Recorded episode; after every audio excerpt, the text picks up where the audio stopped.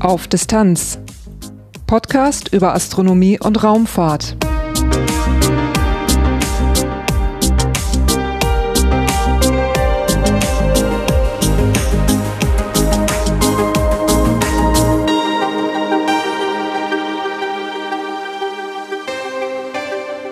Hallo und willkommen bei Auf Distanz. Dieses ist Episode 61, erschienen am 23. Februar 2022. Dieses Mal geht es um den ESA-Satelliten Integral. Der ist schon ziemlich lange im All und macht immer noch seine wissenschaftliche Arbeit. Darüber und auch über altersbedingte Probleme von Integral sprach ich mit Rainer Kresken. Rainer arbeitet bei der ESA und er hat an der Mission von Integral selber schon gearbeitet. Nach dem Titelthema gibt's wie immer Infos über den Podcast selber. Dieses Mal ist das aber ein ziemlich kurzer Block. Durch die Sendung führt sie Lars Naber. Titelthema Heute geht es im Titelthema um den Satellit Integral. Und da habe ich mir mal wieder einen Gesprächspartner gesucht und begrüße bei mir Rainer Kresken. Hallo Rainer. Hallo Lars, schönen guten Abend. Toll, dass du Zeit für mich findest und, Sehr äh, gerne. und über Integral sprechen magst. Bevor wir zu diesem Satelliten kommen, magst du dich ein bisschen vorstellen? Wer bist du? Was machst du so? Ähm, ja, ich bin äh, von Beruf äh, Ingenieur für Luft- und Raumfahrttechnik. Ich habe aber sehr früh, also das heißt unmittelbar nach meinem Studium, den Luftfahrttechnik-Teil meiner Ausbildung einfach ignoriert und äh, ich bin zunächst mal zu einem Hersteller für Satellitenhardware gegangen und habe da gearbeitet für zwei Jahre und danach habe ich die glückliche Möglichkeit bekommen, äh, das zu tun, was ich eigentlich wirklich wollte, nämlich mich um den Betrieb von Satelliten zu kümmern. Dann bin ich äh, ins Europäische Weltraumkontrollzentrum ESOC in Darmstadt gegangen und habe da eine sehr befriedigende Arbeit äh, gefunden, die ich bis heute immer noch mache. Ähm, ich habe mich im Verlauf meiner beruflichen Karriere mit einigen Satelliten beschäftigt. Der erste war Hipparcos.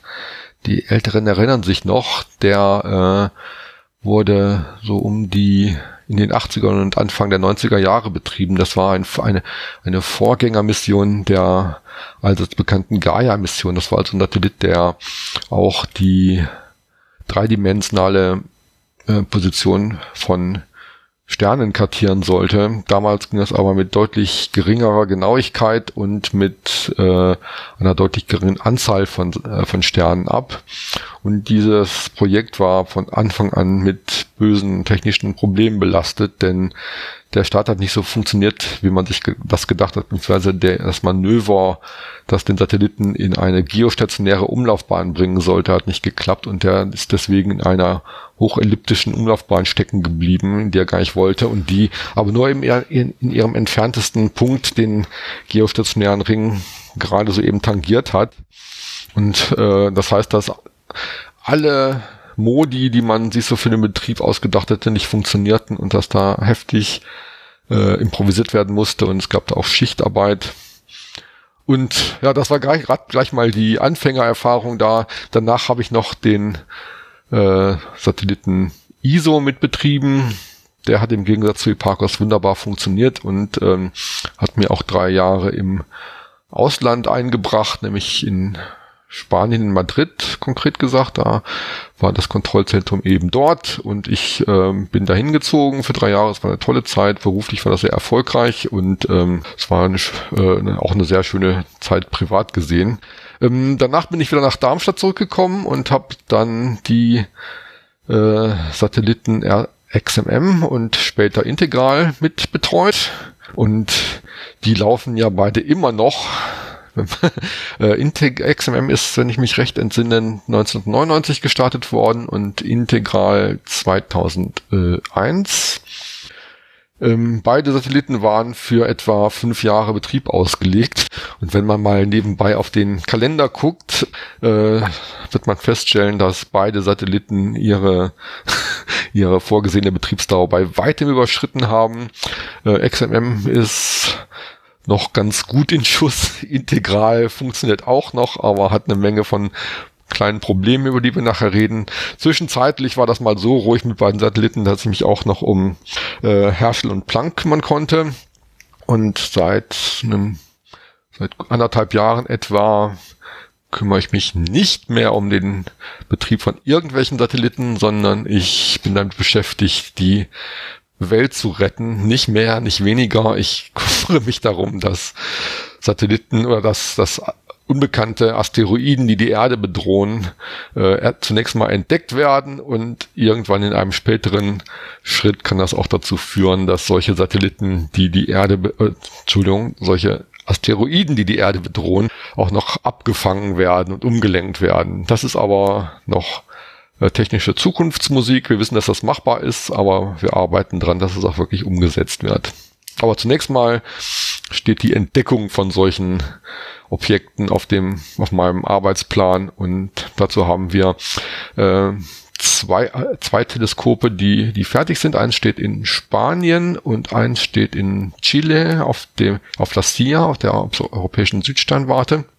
Das Teleskop in Madrid ist in Betrieb. Das in Chile wird jetzt in den nächsten Tagen und Wochen äh, abgenommen und leistet dann hoffentlich durchgehend Arbeit. Und diese beiden Teleskope heißen Testbed-Teleskop. Das heißt, das heißt, dass die äh, Betriebserfahrung für ein deutlich größeres und schickeres Teleskop gewinnen sollen, nämlich das Fly-Eye-Teleskop, das womöglich in zwei bis drei Jahren auf Sizilien in Betrieb genommen wird. Aber heute reden wir über Integral eine Nachfrage noch oder einen Hinweis noch. Ähm, du bist auch amateurastronomisch aktiv, ähm, was auch der Grund ist, weswegen wir ähm, schon etwas vertrauter miteinander sprechen hier, weil wir uns tatsächlich auch vom Hobby ein bisschen kennen. Was machst du amateurastronomisch noch?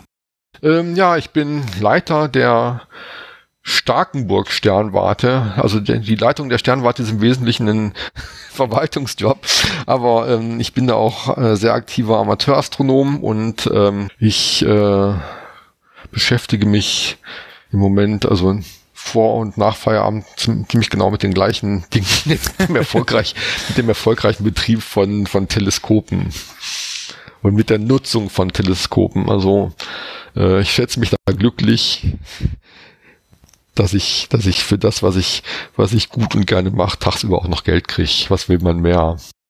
Ja, das ist eine, eine tolle Situation, muss ich sagen. Ich kann, das, kann tatsächlich das Gleiche von mir auch sagen. Also Glück gehabt. Wunderbare Sache. ja, ähm, drehen wir uns mal zu Integral. Der ist, du hast es ja schon gesagt, schon ziemlich lange im All. Der ist gestartet worden am 17. Oktober 2002 Oh, wie die Zeit vergeht, ja. Wirklich schon ein Golden Oldie unter den Satelliten.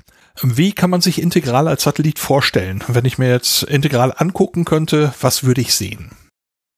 Äh, Integral ist erstmal eine ziemlich große Kiste. Ich habe die Maße nicht mehr im Kopf. Ich habe vor dem Start mal davor gestanden. Es war sehr eindrucksvoll. Es ist eine große schwarze Kiste, ähm, die ähm, einige Tonnen wiegt, auch ohne Treibstoff. Die, diese Kiste hat äh, zunächst mal eine Reihe von, von äh, Beobachtungsinstrumenten natürlich, Teleskope könnte man sagen, aber es wäre fast irreführend. Ähm, dann sieht man noch zwei große Solarpaneele rechts und links, die dafür sorgen, dass der Satellit durch die äh, Strahlung der Sonne mit Energie versorgt werden. Und äh, ja, der Satellit ist schwarz und sieht eigentlich von außen gar nicht aus wie ein astronomisches Observatorium, denn ähm, diese Gammastrahlen-Teleskope haben mit äh, optischen Teleskopen, die man vielleicht zunächst mal im Kopf hat, ziemlich wenig zu tun.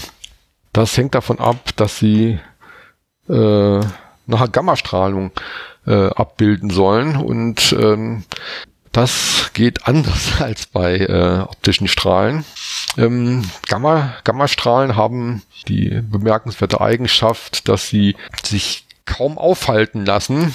Zum Glück gilt das nicht so sehr für die Erdatmosphäre.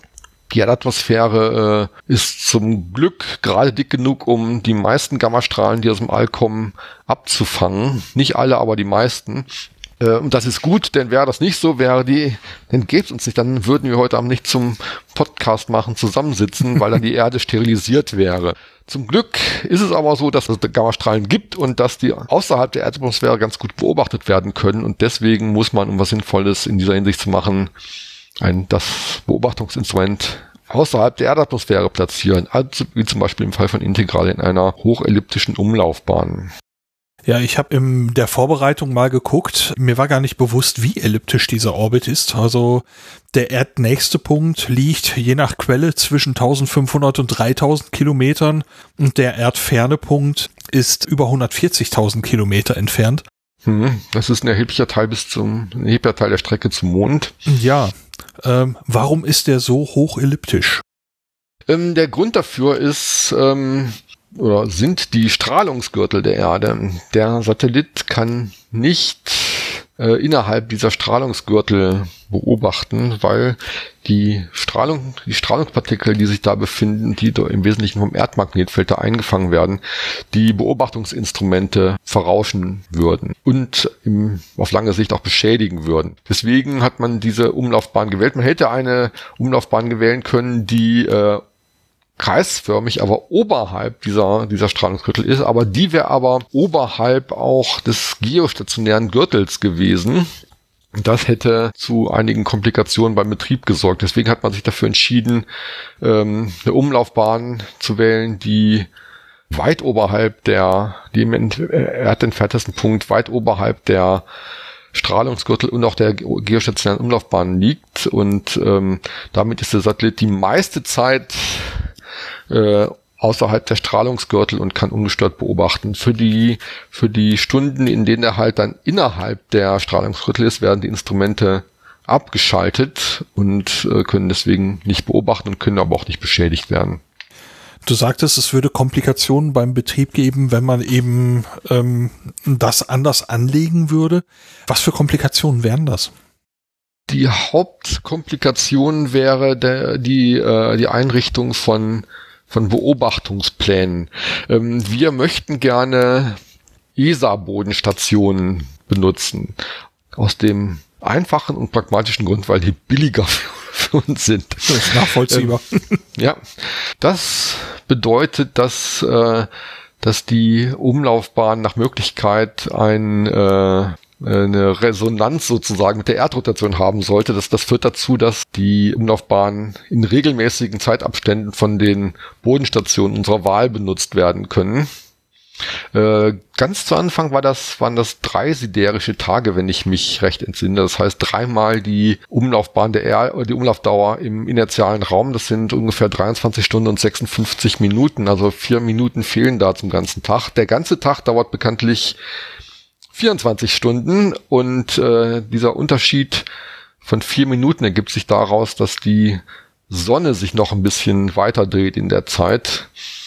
Ähm, wir haben also die 24 Stunden gewählt und definiert, weil die fast genau dieser äh, sonnenbedingten Umlaufzeit entsprechen. Das heißt, es ist die Zeit zwischen, die mittlere Zeit zwischen zwei Passagen der Sonne im, im Süden.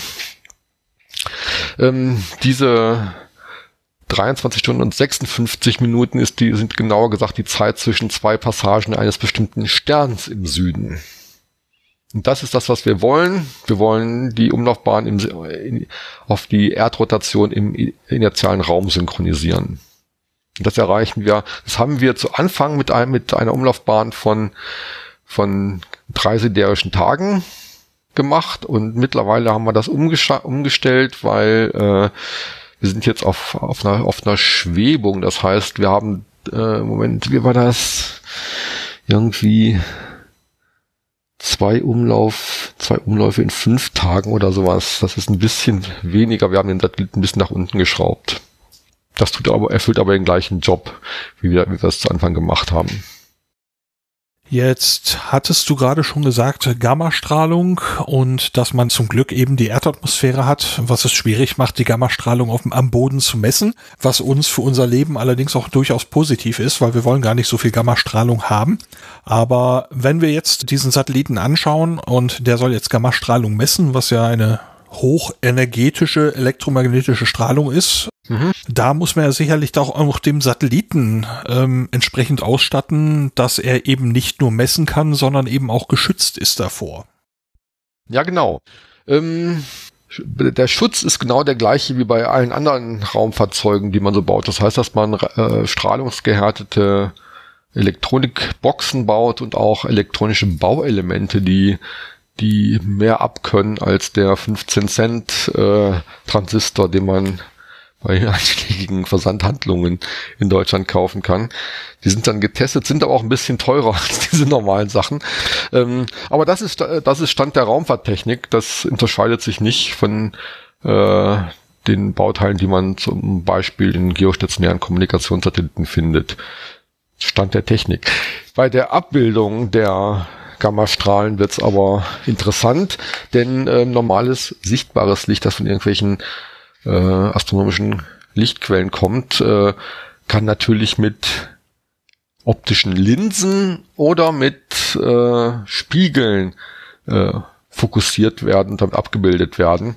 Das geht bei Gammastrahlen nicht, weil die sich für Linsen ein, ein, einfach gar nicht interessieren. Das heißt, die, die äh, gehen entweder durch, durch die Linse durch oder werden in dem äh, Glasmaterial der Linse oder des Spiegels nach relativ kurzer Zeit absorbiert und werden da in Wärme umgesetzt. Das wollen wir aber nicht. Ähm, das heißt, wir müssen uns da was anderes einfallen lassen und ähm, man, was man sich hat einfallen lassen, ist eigentlich eine, eine Lochkamera. Die kennt man aus irgendwelchen äh, Experimenten, die man vielleicht als Schüler schon mal gemacht hat. Das heißt, man nimmt irgendwie einen Schuhkarton, äh, macht auf der einen Seite ein Loch rein, mit einer Schere, ein kleines Loch, und auf der anderen Seite der, der Kiste macht man irgendwie ein Transparentpapier und dann sieht man, dass, dass dieses Loch ein Bild projiziert auf der anderen Seite. Und äh, wenn man das schon mal gemacht hat, hat man da auch gleich schon festgestellt, dass man, dass man ein, ein Dilemma da vor sich hat. Denn wenn man ein kleines Loch in die Objektivseite macht sozusagen, dann ist das Bild zwar sehr scharf, aber sehr lichtschwach. Und das kann man dadurch kompensieren, äh, indem man das Loch ein bisschen größer macht. Das heißt, dass da viel Licht durchkommt, aber das Bild ist unscharf. Und äh, dieses, äh, dieses Prinzip hat man auch für integral gewählt. Das heißt, man hat äh, ein Material ausgewählt, irgendeine Metalllegierung, die äh, keine Gammastrahlen durchlässt und hat da durch hat dann nicht ein Loch gemacht, sondern mehrere Löcher. Diese mehreren Löcher bezeichnet man als kodierte Maske und das funktioniert etwa so. Ähm, man umgeht dieses Dilemma hier, um, indem man äh, diese mehrere Löcher hat. Äh, und zwar macht dann jedes einzelne Loch ein eigenes Bild. Und das heißt, dass man mit, wenn man mit dem Auge drauf gucken würde, auf der Empfängerseite gar nicht sehen könnte, weil die Bilder sich hoffnungslos überlappen. Man hat aber die Möglichkeit, dieses Gammastrahlenbild, das mit äh, mit äh, Pixeldetektoren da aufgenommen wird, wieder auseinanderzurechnen. Man hat äh, eine Karte der Löcher in dieser kodierten Maske und äh, wenn man ein, ein Programm äh, hat, das äh, dieses Muster der kodierten Maske auf das verwaschene Bild am, vom Detektor anwendet, kann man das Bild wieder auseinanderrechnen und dadurch dann äh, eine, ein Bild kriegen, das so lichtstark ist, als hätte es ein, ein einziges Loch von der Gesamtgröße der verschiedenen Öffnungen da und dass die äh, gleiche Auflösung hat, als wäre es nur eins, eins dieser Löcher. Und das ist ein sehr schöner Kompromiss. Funktioniert auch sehr schön.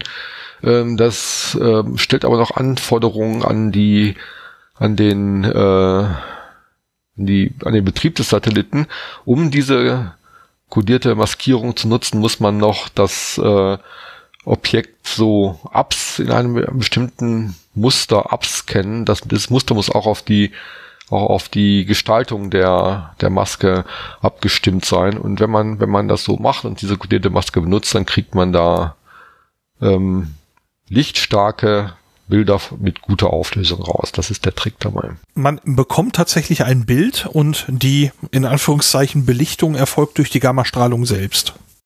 Das ist richtig, ja. Also es ist ein, ist ein Bild von relativ kleiner Auflösung. Ich weiß gar nicht zu sagen, was die tatsächlich effektive Auflösung ist. Die ist aber nicht beeindruckend. Die liegt so im Bereich von einigen Bogenminuten. Also ist womöglich ein bisschen schlechter noch als die Auflösung des menschlichen Auges am Himmel, aber es ist halt Gamma, Gammastrahlen, das ist ja was. Was beobachtet man denn da? Alles, was extrem heiß und energiereich ist. Das heißt, man beobachtet äh, zum Beispiel schwarze Löcher. Das schwarze Loch an sich kann man ja bekanntlich nicht beobachten, weil keinerlei elektromagnetische oder Teilchenstrahlung da rauskommen kann, weil die äh, Gravitationsbeschleunigung in der Nähe des schwarzen Lochs so groß ist, dass, dass die Fluchtgeschwindigkeit größer wäre als die Lichtgeschwindigkeit. Das heißt, alles, was da einmal eine bestimmte Grenze, den sogenannten Ereignishorizont erreicht hat, kommt dann nie mehr wieder raus. Nie mehr wieder raus heißt auch, dass da keine Informationen mehr rauskommen. Aber ähm, Objekte, die da reinfallen, haben äh, oder zielen in der Regel nicht genau auf, auf den, auf den äh, wirklichen Masseschwerpunkt des schwarzen Lochs, sondern die fliegen irgendwie schräg daneben an. Und das heißt, dass sie ähm, zunächst mal in eine Umlaufbahn um das schwarze Loch gehen. In dieser Umlaufbahn herrschen aber so erhebliche Gezeitenkräfte, dass eigentlich alles, was da in diese Umlaufbahn einschwenkt, äh, zerrissen und spaghettisiert wird. Das zählt bei den meisten schwarzen Löchern auch für, das gilt für die meisten schwarzen Löcher auch für Astronauten, die sich in diese Gegend begeben würden. Und ähm, das bedeutet, dass diese, dass der Abfall dieser Objekte äh, zunächst mal eine, eine Scheibe bildet und durch Reibung in dieser Scheibe wird diese, wird diese Materie extrem heiß. Das heißt, dass, dass schwarze Löcher, wie gesagt, nicht direkt zu beobachten sind, aber die sogenannten, sogenannte Akkretionsscheibe, die sich da bildet, die kann man sehr wohl beobachten, weil sie in allen möglichen Wellenlängenbereichen Licht ab, abgibt. Das heißt, man kann die sehen, aber man kann auch die Strahlung der extrem heißen Materie da beobachten. Das heißt, das ist Röntgenstrahlung und Gammastrahlung. Das sind dann aber wirklich extreme Bedingungen, unter denen so etwas geschieht. Also diese Spaghettisierung ist ja tatsächlich ein richtiger Begriff. Spaghettifizierung, Spaghetti-Effekt. Da gibt's ja diese Begriffe. Also, also ähm, die Wissenschaftler benutzen diesen Begriff nicht. Die, äh, ah, okay. die, die benutzen gerne den englischen Begriff Tidal Disruption, also Gezeiten äh, also Zerstörung durch Gezeiten oder so, durch Gezeitenkräfte. Aber wir wissen alle, was gemeint ist. Mhm.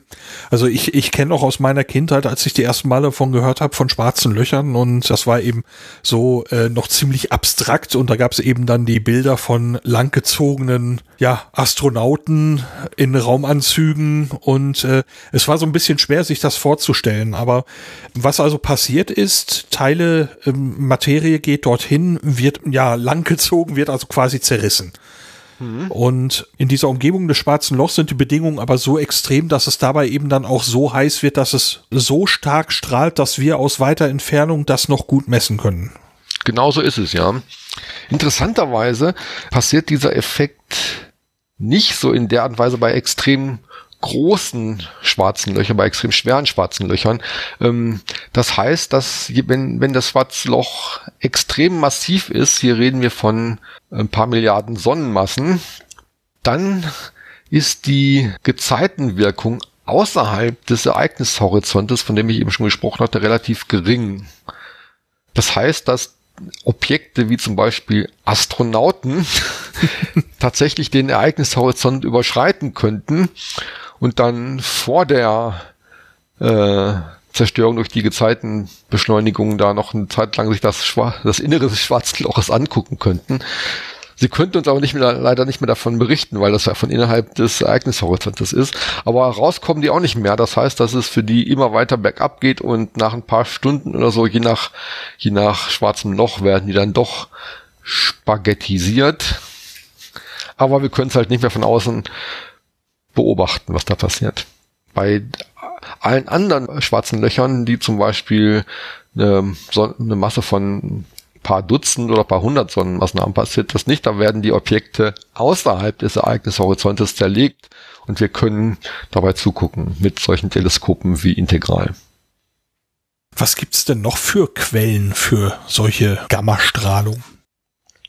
Ähm, es gibt zum Beispiel stellare Objekte, die die solche Strahlung projizieren. Hier bin ich allerdings auf dünnem Eis, weil ich, weil ich halt Amateurastronom bin und kein Profi und mich, mich mit diesen Quellen nicht so gut auskenne. Es gibt auch ähm, äh, Doppelsterne, die sowas haben und es gibt auch äh, relativ normale Sterne, die ähm, in bestimmten Ausbruchsevents da solche, solche Strahlung projizieren. Aber da, wie gesagt, möchte ich mich nicht so sehr zu äußern, weil ich mich da nicht gut auskenne. Ich frage dich trotzdem mal eben. Bitte sehr. äh, ich stieß bei, bei meinen Vorbereitungen. Wir können ja mal gucken, ähm, wie weit wir kommen. Ja. ich stieß bei meinen Vorbereitungen noch auf das Stichwort Gamma-Blitz. Ja. Das ist eine, eine spannende Sache, die integral durch die lange Lebenszeit verfolgt hat. Gamma, Gamma-Blitze sind genau das, was man, was der Name so nahelegt. Das sind helle, kurze Blitze von, von, äh, von Gammastrahlen. Die wurden, äh, wenn ich mich recht entsinne, etwa in den 70er Jahren entdeckt von sogenannten Vela-Satelliten. Das waren Satelliten, die Gammastrahlen beobachten aus der Erdumlaufbahn. Allerdings hatten die nicht den Sinn, astronomische Quellen zu, zu beobachten, sondern die haben Ausschau gehalten nach Atombombenexplosionen. Und zwar äh, wollten die Amerikaner gerne, gerne äh, wissen, was die Sowjetunion so treibt in Richtung Atombombenexplosionen, Tests und sowas. Und dazu haben diese, diese Satelliten in die Umlaufbahn geschossen. Und die haben auch Gammastrahlenblitze beobachtet, die durch Atombomben entstanden sind oder durch äh, Wasserstoffbomben. Entschuldigung. Aber die haben auch äh, Blitze beobachtet, die aus dem All kamen. Und äh, das fand man sehr verwirrend. Man hat relativ fest, relativ äh, schnell Bedarf gesehen, das, das weiter zu erforschen. Hat dann das Compton-Gammastrahlen-Observatorium gestartet. Das wurde mit dem Space Shuttle in die Umlaufbahn gebracht und war auf einer relativ niedrigen Erdumlaufbahn deswegen.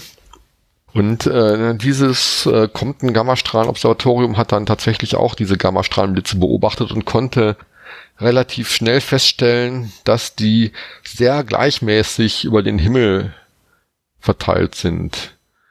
Und ähm, das war schon mal eine sehr wichtige Erkenntnis, weil ähm, das bedeutet eigentlich, dass sie nicht aus unserer Milchstraße kommen, denn würden sie aus unserer Milchstraße kommen, hätten sie eine Anordnung, die, die deutlich ungleichmäßig wäre. Das heißt, sie wäre, sie wäre zur, zum Band der Milchstraße, das wir auch von der Erde kennen, äh, gehäuft anzufinden und ähm, man wusste nach, nach dem Compton-Observatorium ein bisschen was über über die Verteilung, nämlich, dass sie äh, aus der, aus dem weiten All kommen. Das hat sich bestätigt. Also im Laufe der Jahre hat man, hat man rausgefunden, Achtung, dünnes Eis für Rainer mhm. Kresken. man hat rausgefunden, dass das sehr wahrscheinlich äh, die äh, letzten Äußerungen von verschmelzenden Neutronensternen sind. Neutronensternen entstehen bei Supernova-Explosionen. Und äh, manchmal entstehen die auch paarweise oder nach und nach, nach, nach, nach und nach entstehen die halt paarweise. Und ähm, wenn die verschmelzen, dann gibt's äh, in allen möglichen Wellenlängenbereichen was zu sehen. Es gibt äh, sichtbare Blitze, es gibt Stra äh, Röntgenstrahlung und es gibt Gammastrahlung. Und seit ein paar Jahren weiß man auch, äh, dass die Gravitationswellen-Events äh, erzeugen. Und seit seit paar Jahren, fünf oder sechs Jahren können wir die ja auch beobachten auf der Erde, weil weil es da äh, Observatorien gibt, die, die das beobachten können. Und die konnten dazu zu der Erkenntnis beitragen, dass es sich, sich halt um verschmelzende Neutronensterne gibt, äh, äh, handelt, die also beim Zusammenknallen nochmal diese, diese Strahlungsblitze abgeben die Erkenntnis, dass man jetzt sagt, es ist außerhalb der Milchstraße, also ähm, das ist tatsächlich so gemeint, dass wenn ich also nachts zum Himmel schaue und ich sehe also dieses, dieses schwache Band dort leuchten, es ist eben nicht zentriert, die Gamma-Blitze innerhalb dieses Bandes, sondern sie kommen gleichmäßig von überall. Deswegen sagt man, okay, ähm, das ist außerhalb der Milchstraße, sonst wird man es halt vornehmlich in diesem Streifen messen. Genau. Ähm, ähm, das bedeutet aber eben auch, wenn es außerhalb unserer Milchstraße liegt, die ja schon ziemlich großer Brocken ist, dass die Quellen dieser Gamma-Blitze wirklich schon sehr weit entfernt sein müssen. Ja, die sind extrem weit entfernt und sie sind sehr energiereich, auch wenn sie noch auf der Erde ankommen. Und äh, das wirft dann wieder die nächsten Fragen auf. Das heißt, dass da, wenn, wenn sie weit entfernt sind und hier auf der Erde noch viel Energie ankommen, heißt das, dass die extrem energiereich sind oder sie sind fokussiert. Das heißt, dass sie nicht im, in den Raum um sich herum gleichmäßig abstrahlen, sondern dass sie äh, eine etwas geringere Strahl, äh, Strahl, Gesamtenergie haben, aber diese geringer, geringere äh, Gesamtenergie gezielt abgeben. Und das würde dann bedeuten, dass die Erde mehr oder weniger zufällig oder nicht oder zufällig auf dem Weg steht. Das sind wichtige Fragen. Ich glaube, mittlerweile geht man davon aus, dass die fokussiert sind und nicht in alle, alle Richtungen gleichmäßig abstrahlen. Aber auch hier wieder Warnung vor dünnem Eis. Alles klar. Äh, trotzdem die Frage, also vielleicht haben einige Hörerinnen und Hörer das schon mal gesehen, äh, solche Animationen äh, von einem Pulsar, wo eben auch so ein gebündelter Strahl fast leuchtturmartig ausgestrahlt wird. Kann man sich das jetzt so ähnlich vorstellen?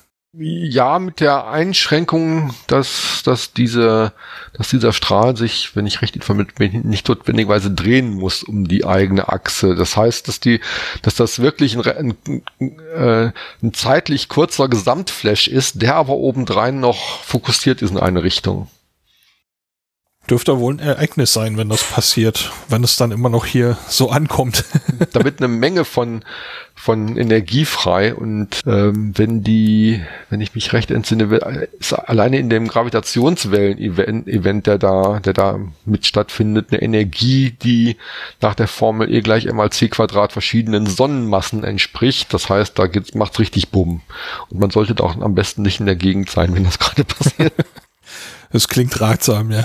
Das ist übrigens gut, dass solche, dass solche, dass solche Events weit weg sind, denn äh, wenn die nah dran wären, würden die auch die Erde sterilisieren durch ihre Strahlung. Man hat schon mal drüber nachgedacht, mal ausgerechnet, was passieren würde, wenn sowas tatsächlich in unserer stellaren äh, Nachbarschaft passiert und äh, die haben Leute haben festgestellt, dass man tatsächlich dann Glück hat, wenn man gerade in einem tiefen Bergwerk ist, sonst wird man da erledigt durch diese, durch diese Strahlung. Das heißt, dass die, dass die Leute, die gerade auf der in dem Event abgewandten Seite Glück haben könnten, auf der anderen Erdseite, die anderen haben halt Pech. Ja, ich habe bei der Vorbereitung gelesen, dass es Gamma-Blitze gibt, die solche Energiemengen noch zur Erde geschickt haben, dass die möglicherweise für Auslöschungserscheinungen in der Geschichte der Erde schon eine Rolle gespielt das, haben das könnten. wird spekuliert. Ich glaube aber, dass das nicht bewiesen ist. Aber das nee, wäre, ist, wäre, deswegen wäre, könnten. Also ich, mhm. ich meine, ja. dass, dass ich irgendwas von 400 Millionen Jahren oder sowas gelesen hatte. Mhm. Und dass da, allerdings, da bin ich jetzt auf dem Eis. Aber das ist natürlich dann, ähm, wenn es auf die Entfernung äh, so viel Energie hier rüber schickt, die also sehr viel mehr ist als das, was unsere Sonne uns schickt. Ähm, wow, also mächtig dicke Brummer. Ja. Gibt es denn äh, Ereignisse, wo du sagen würdest, da hat Integral was Besonderes entdeckt? Sind dir besondere Entdeckungen oder Erkenntnisse mit Integral bekannt? Ja, also Integral zum Beispiel hat äh, einen der ersten Multi-Messenger-Events mit mit beobachtet.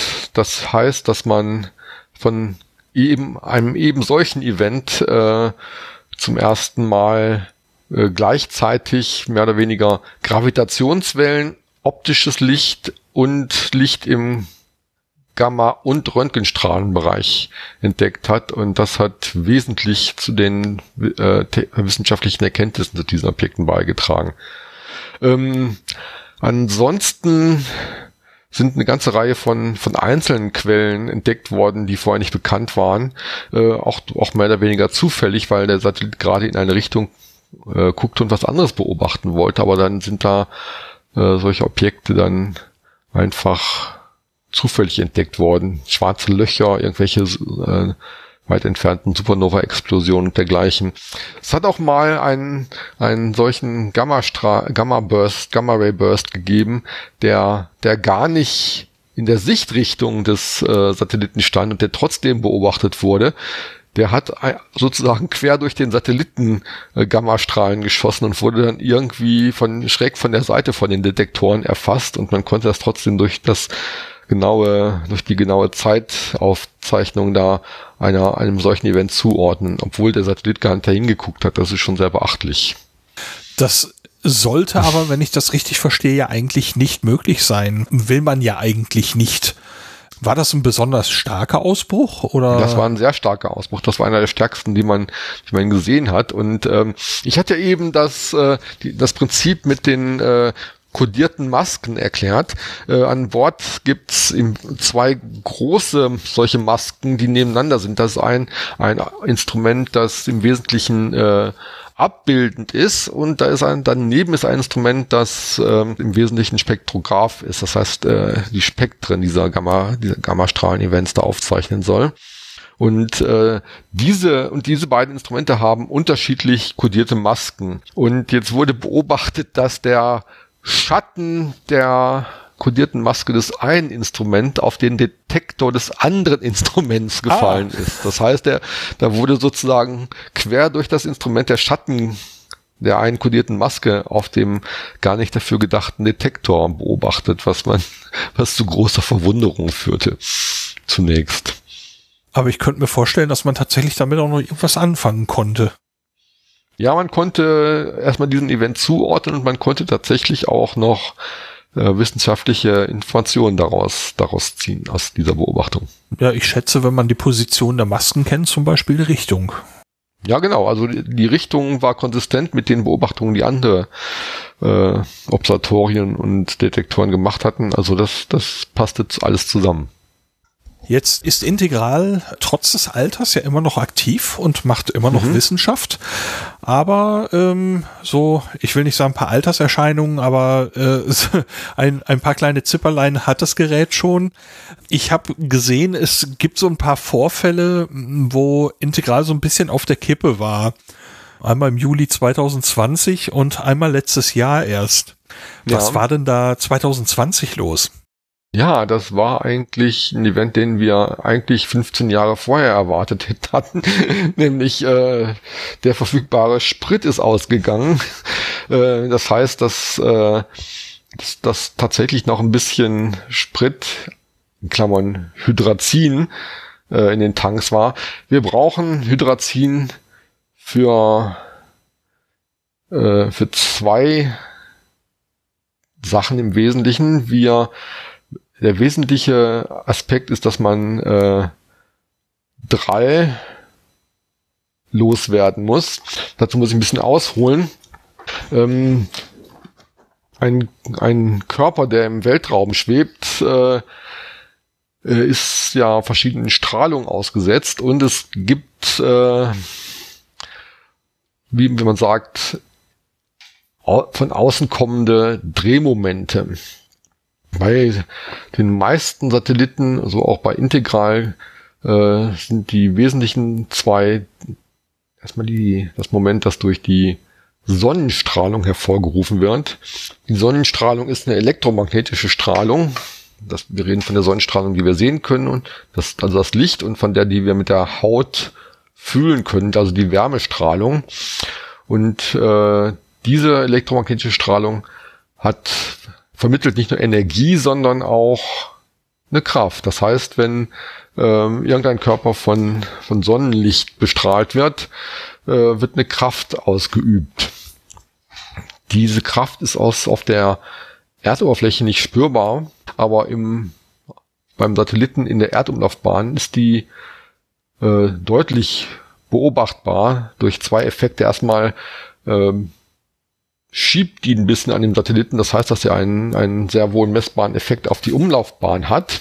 Und sie erzeugt typischerweise auch ein Drehmoment auf den Satelliten. Das heißt, äh, die, ähm, der Angriffspunkt dieser, dieser Kraft, die da erzeugt wird, ist, ist nah bei dem Schwerpunkt der projizierten zweidimensionalen Fläche. Also das heißt, die äh, projizierte, die auf die Sonnenrichtung projizierte Fläche des Satelliten, die hat einen Schwerpunkt und da greift diese Kraft an. Im, im Normalfall ähm, wird diese wirkt diese Kraft nicht im Schwerpunkt, das heißt, sie macht einen Drehmoment. Ein anderer Effekt ist das sogenannte Gravitationsgradientenmoment.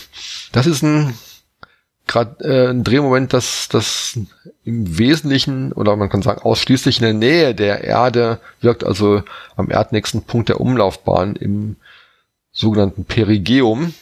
Und äh, dieses Drehmoment entsteht deswegen, weil ähm, Massenpunkte, die äh, der Erde zugewandt sind, ein bisschen äh, mehr Gravitations Beschleunigung sehen als Punkte, die weiter außen sind. Und das wirkt tatsächlich, spielt tatsächlich auf dieser kurzen Ent Entfernung von Satellitendimensionen eine Rolle. Das heißt, wenn ein Punkt zwei Meter näher an der, an der Erde ist als ein anderer, wird er stärker beschleunigt und deswegen werden zum Beispiel längliche Körper in Richtung der des Nadias ausgerichtet. Das heißt, ein Bleistift, der durchs All fliegt, versucht sich mit einem Ende zur Erde auszurichten und äh, mit dem anderen von der Erde weg, genau. Diese, ähm, diese, dieses Gravitationsgradienten-Drehmoment wird äh, in zwei Lagen null, nämlich genau wenn er diese stabile ähm, Ausrichtung zum Nadia hat, die ich eben schon be äh, beschrieben hat, oder wenn er genau 90 Grad dazu ist. Das heißt, wenn er genau tangential zu den, äh, oder wenn er, wenn die äh, wenn die Richtung des Bleistifts genau senkrecht zu dieser Richtung ist, dann ist das Moment null. Die, äh, die, die Richtung zum Zenit Nadia ist stabil, die andere ist instabil. Das heißt, dass die, ähm, äh, dass die Ausrichtung zum Nadia-Zenit äh, immer ein rückstellendes Moment hat, wenn man den aus dieser Richtung auslenkt. Und äh, wenn man wenn man keine keine Maßnahmen ergreift, äh, ähm, Bild äh, wirkt diese Gravitationsgradientenkraft auch dazu, äh, trägt die dazu bei, dass, dass sich äh, Drehmoment aufbaut auf den Satelliten. Wenn, wenn man ein Drehmoment mit, mit der Zeit integriert, kriegt man, macht das ein Drall und äh, dieser Drall will den Satelliten verdrehen und ähm, man muss da halt gegenarbeiten, wenn man tatsächlich, wie, wie zum Beispiel mit Integral bestimmte Beobachtungen machen möchte und den Satelliten dazu in eine bestimmte Richtung aus, ausrichten möchte, wo er bleiben soll, dann muss man dann mit ähm, schnellen, schweren Drallrädern Drall äh, aufnehmen. Und ähm, wenn man immer in eine Richtung beobachtet, äh, bildet sich immer mehr Drall aus. Das heißt, dass die Drallräder immer schneller werden und irgendwann muss man da eingreifen und das macht man durch ein sogenanntes Bias-Manöver. Das heißt, man stellt die Räder auf eine gewünschte kleinere Drehzahl ein. Da hat man aber natürlich dann wieder eine, im Normalfall eine Drehung des Satelliten, wenn man das macht. Das möchte man in dem Fall aber nicht. Man möchte, dass der Drall abgebaut wird. Deswegen muss man ein gegenwirkendes Drehmoment auf den Satelliten in dem Moment aufbringen und das muss durch Zündung von Triebwerken passieren, die einen Drehmoment auf den Satelliten ausüben und die haben auch eine, äh, genau diesen speziellen Zweck. Die Sache mit dem Drallrad, da möchte ich noch mal eben drauf zurück. Also man kann sich das, darf ich das mal kurz erklären? Ja klar. Äh, ein kleines Gedankenexperiment für die Zuhörer. Man stelle sich vor, man sitzt auf einem Drehstuhl. Vielleicht machen die mal viele das jetzt tatsächlich am Rechner zu Hause. Und wenn man dann ein schweres Rall auf seinen, auf seinem, in seinem Schoß hätte, könnte man mit diesem äh, motorbetriebenen Rad seine Drehposition steuern. Das heißt, wenn man ähm, in Ruhe, erstmal in Ruhe ist und der und das Dreirad ist auch in Ruhe, wenn man wenn man dann einen Motor anschmeißt, der dieses Rad dreht in dieser Position, würde auf den äh, auf dem Stuhl sitzenden Experimentator, der Experimentatorin, ein Drehmoment wirken, das in die entgegengesetzte Richtung wirkt. Durch äh, das wird durch das Gesetz der Drallerhaltung beschrieben. Wenn das Rad in eine Richtung einen Drall entwickelt, muss der Experimentator äh, einen Drall in die andere Richtung aufbauen. Aktion, Reaktion, so ist das. Man kann sich, man, man kann dieses, diesen Effekt aber auch, auch benutzen ähm, zur, zur genauen Ausrichtung des, des Drehstuhls. Ähm, man kann den, das Rad zum Beispiel erstmal auf eine hohe Drehzahl hochfahren. Das macht man, indem, indem man die Füße auf den Boden setzt, während das Rad beschleunigt. Das entspricht dem Bias-Manöver, von dem ich eben gesprochen habe. Das heißt, man äh, hat da zwar einen Drehmoment, aber man, man, äh, man bringt ein entgegenwirkendes Drehmoment durch die Füße auf, die auf dem Boden stehen. Das heißt, dass man das Rad auf eine beliebige Drehzahl beschleunigen kann, ohne dass was passiert. Und dann nimmt man die Beine hoch und dann kann man durch kleine Drehzahlveränderungen des Rades die Ausrichtung äh, des Drehstuhls steuern. Und das, ähm, das kann man mit sehr großer Genauigkeit machen. Wir müssen den Satelliten mit einer Genauigkeit im Bogensekundenbereich im inertialen, Ra im inertialen Raum ausrichten. Und das geht ausschließlich mit solchen Drallrädern. Eben erwähnt, wer also bei der Wikipedia auf der Seite zum Drehimpuls mal schaut, dort gibt es tatsächlich ein Video, äh, wo genau dieses Experiment beschrieben wird mit einer Person auf einem Drehstuhl. Das kann man sich auf jeden Fall mal anschauen. Und zu dem Dreirad, äh, zu dem Punkt, äh, warum die, warum, warum das immer schneller wird und irgendwann abgebaut werden muss. Man gleicht ja wenn ich das richtig verstehe, äh, den Impuls aus. Ähm, man möchte weiterhin in die gleiche Richtung gucken, man möchte die, die Orientierung beibehalten mhm. und deswegen muss man das Rad eben drehen, aber die Kraft wirkt ja weiterhin, das heißt, um dem muss man immer weiter entgegenwirken, denn man, mhm. wenn man jetzt bremst, würde man den Impuls ja wieder zurückgeben an den Satelliten. Genau. Das heißt, deswegen muss man, je länger die Kraft da ist, die man, äh, der man entgegenwirken möchte, das Rad immer weiter und weiter und weiter beschleunigen. Und mhm. dem ist natürlich irgendwo eine Grenze gesetzt. Ja, alle, alle, alle real existierenden Mechanik hat eine maximale Drehzahl.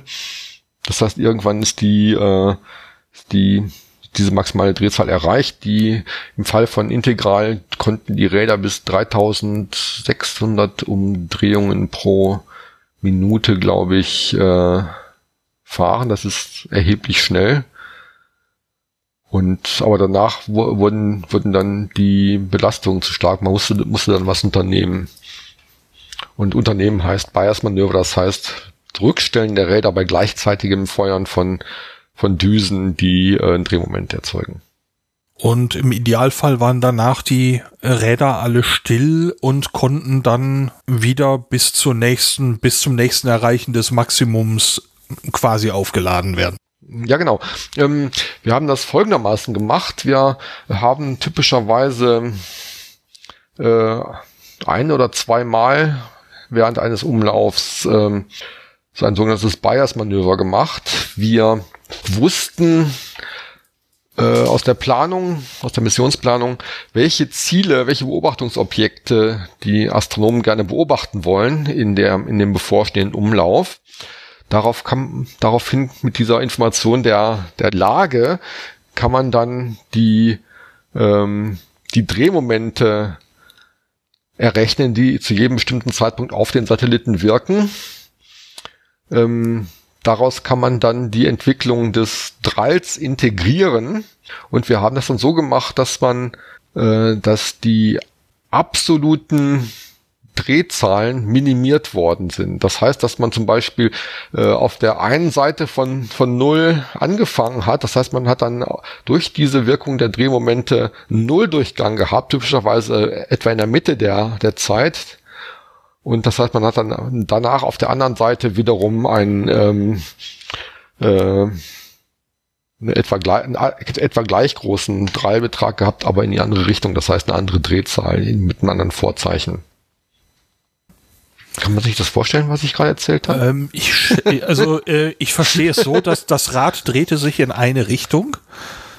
Ähm, es wurde immer in eine Richtung, ja, es, es wird immer, wird typischerweise in etwa eine Richtung äh, immer schneller. Das heißt, dass man, dass die, dass die äußeren Drehmomente etwa satellitenfest bleiben und äh, äh, man hat, man hat die Drehzahl dann erstmal auf die eine Seite von Null gebracht und man hat dann äh, typischerweise in der Mitte der, der Umlauf, des Erdumlaufs dann Nulldurchgang gehabt und auf der anderen Seite dann etwa einen gleich großen, etwa große Geschwindigkeit, aber mit anderen Vorzeichen gehabt.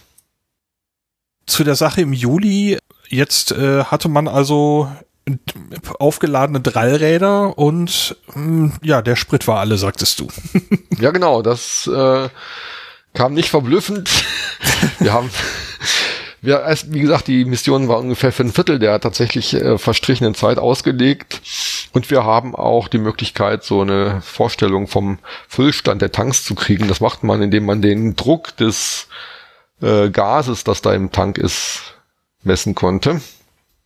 Und wenn man sich mit Physik auskennt, kann man aus Druck, Volumen, Temperatur noch oder aus äh, Druck und Temperatur eines Gases den äh, das spezifische Volumen ausrechnen und äh, damit hat man eine Vorstellung von dem Sprit. Und deswegen haben wir diesen Moment gespannt erwartet.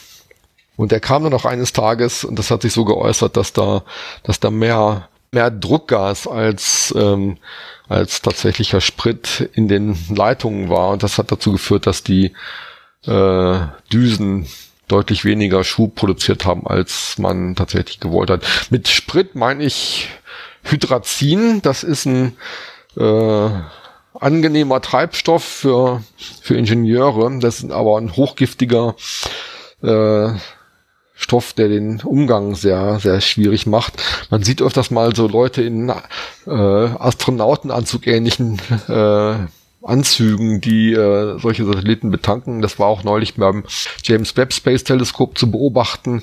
Ähm, diese Leute kriegen kriegen Luft aus einer externen Luftquelle und äh, dieser Anzug steht dann unter Druck und das heißt, wenn man betanken irgendwas schief geht und dieser hochgiftige Treibstoff freigesetzt wird, sind die Leute in Sicherheit in diesen Anzügen.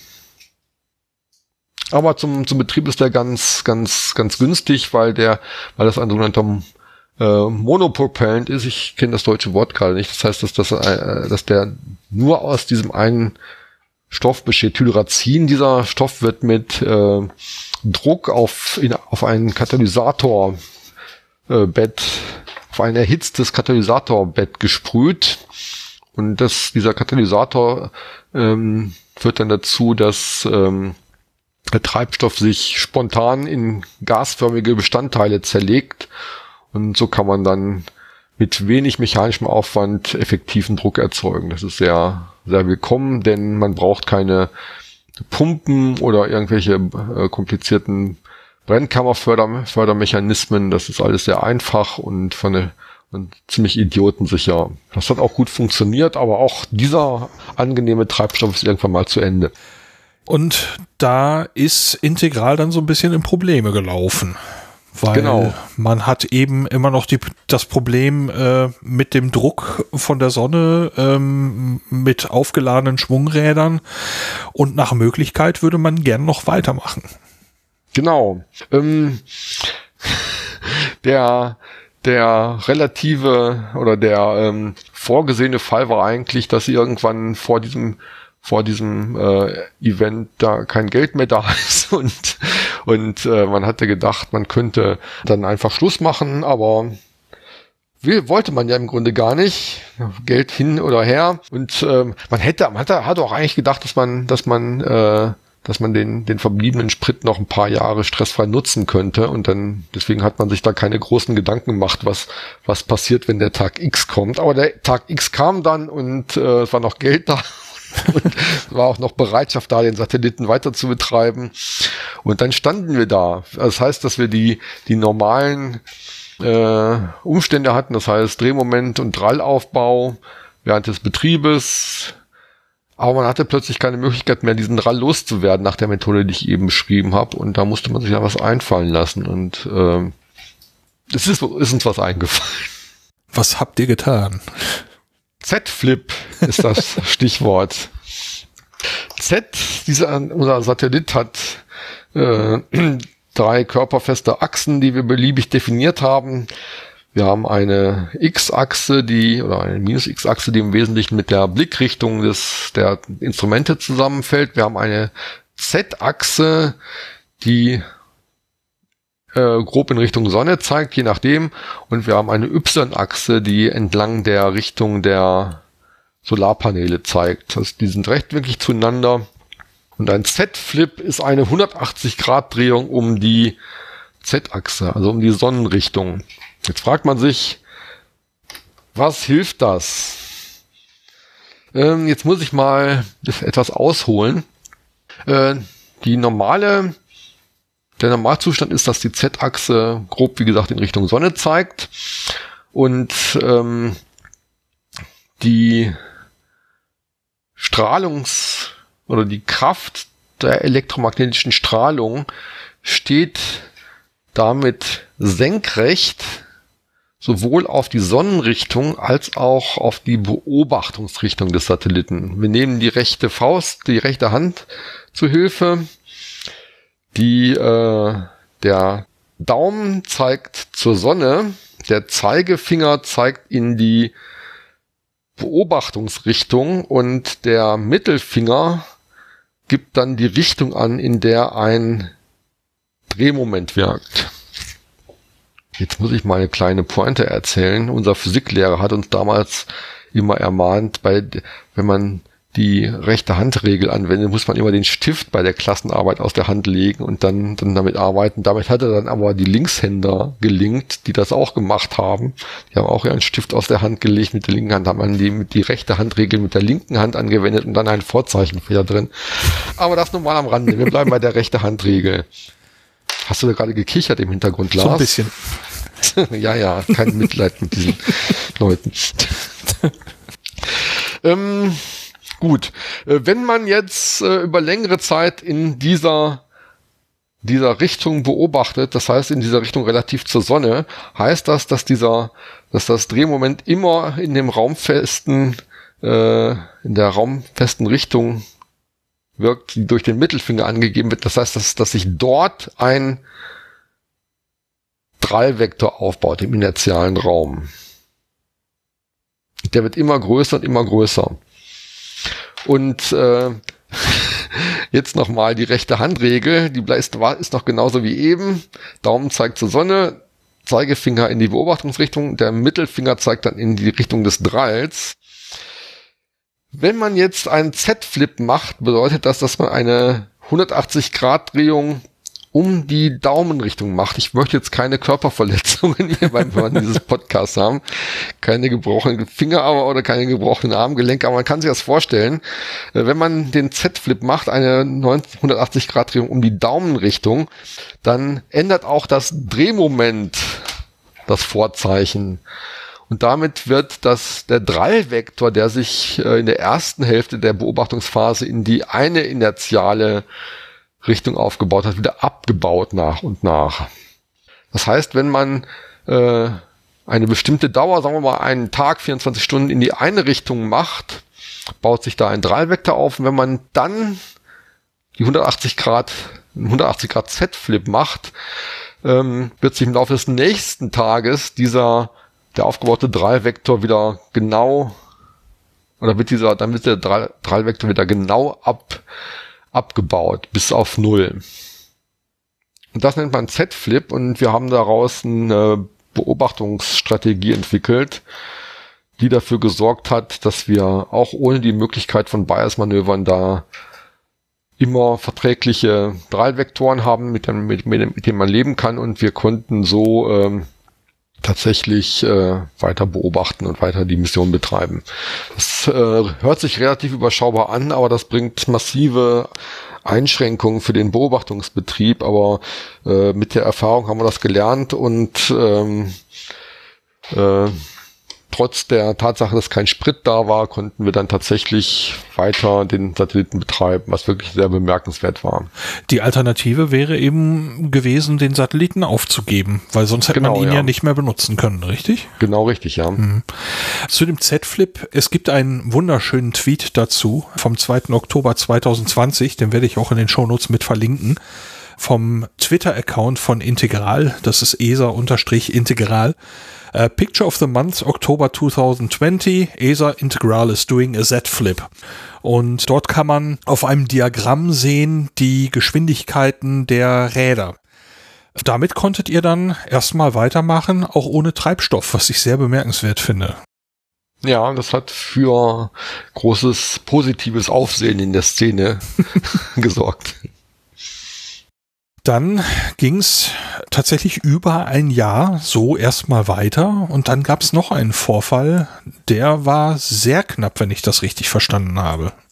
Das ist richtig. Das heißt, das war ähm, äh, im letzten Jahr im Sommer größenordnungsmäßig. Im September, ja.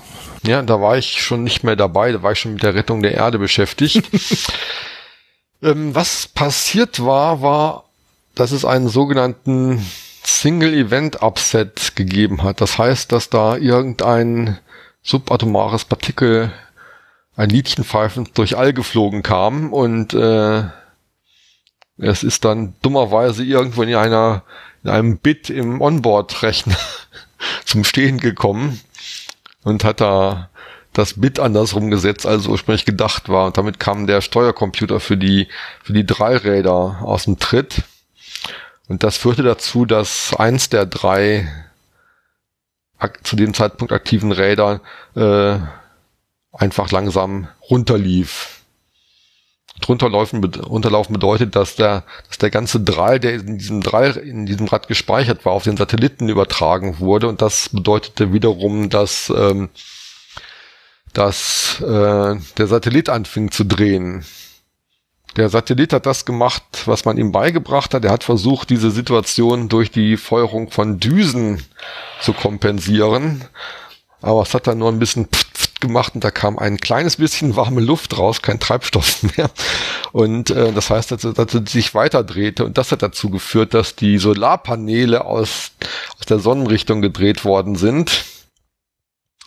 Und das ja, genau. Führte dann dazu, dass die Batterie langsam alle ging. Und das heißt, dass die Kollegen mit großem, äh, mit großer Zeitnot die Aufgabe hatten, äh, sich da was zu überlegen. Und die haben sich was überlegt. Die konnten die anderen drei Räder ja noch, äh, noch steuern und haben dann äh, dafür gesorgt, dass das durch praktisch im Kopf berechnete Drehzahlen auf, der, auf den anderen Rädern dann äh, die Situation gerade nochmal äh, abgefangen werden konnte. Das heißt, dass der Satellit nochmal so grob ausgerichtet werden konnte, dass die Solar Solarpaneele ähm, Strom produziert haben, die konnten die Batterie auf, äh, aufladen und damit konnte man dann auch wieder äh, den, den Bordrechner neu hochfahren und man konnte danach durch die äh, Umstände dann wieder einen relativ normalen Betrieb äh, aufnehmen. Aber das war alles sehr, sehr knapp und es ist unter großer Zeitnot passiert. Und wenn man sich da morgens um vier solche Maßnahmen dann überlegen muss, dann ist das schon nicht angenehm.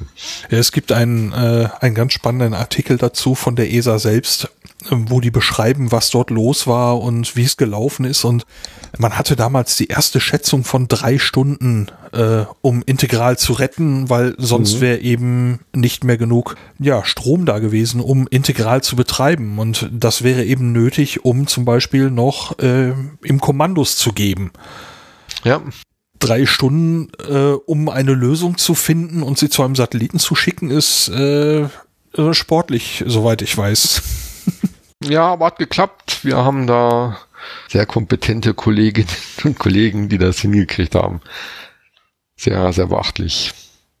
Dann gab es wohl am nächsten Tag noch mal kurz ein bisschen, bisschen Stress mit dem Star Tracker, aber das hat man wohl auch noch wieder hingekriegt, weil man ja vom, vom Tag vorher äh, wusste, was man tun kann.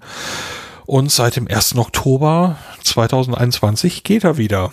Und ja. äh, so wie ich das so wie ich das lese, Beobachtung massereicher Sterne in der Orion-Region, um die Auswirkungen auf die Umgebung zu untersuchen, wenn sie zur Supernova werden. Mhm. Also da geht's noch richtig zur Sache.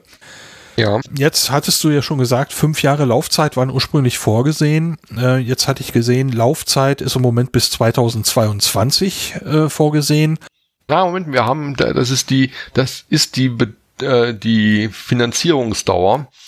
Ähm, das, äh, wir wissen, dass der, dass der äh, Satellit dann noch in der Umlaufbahn ist. Ich hatte eben kurz mal in einem Nebensatz erwähnt, dass die ähm, dass die Umlaufsdauer geändert worden ist zu einer geringeren Umlaufdauer und das haben, hat man gemacht, um sicherzustellen, dass der Satellit im Jahre 2028 zu einem Termin und zu einem Zeitpunkt, der jetzt schon bekannt ist, den ich aber nicht im Kopf habe, wieder in die Erdatmosphäre eintreten wird.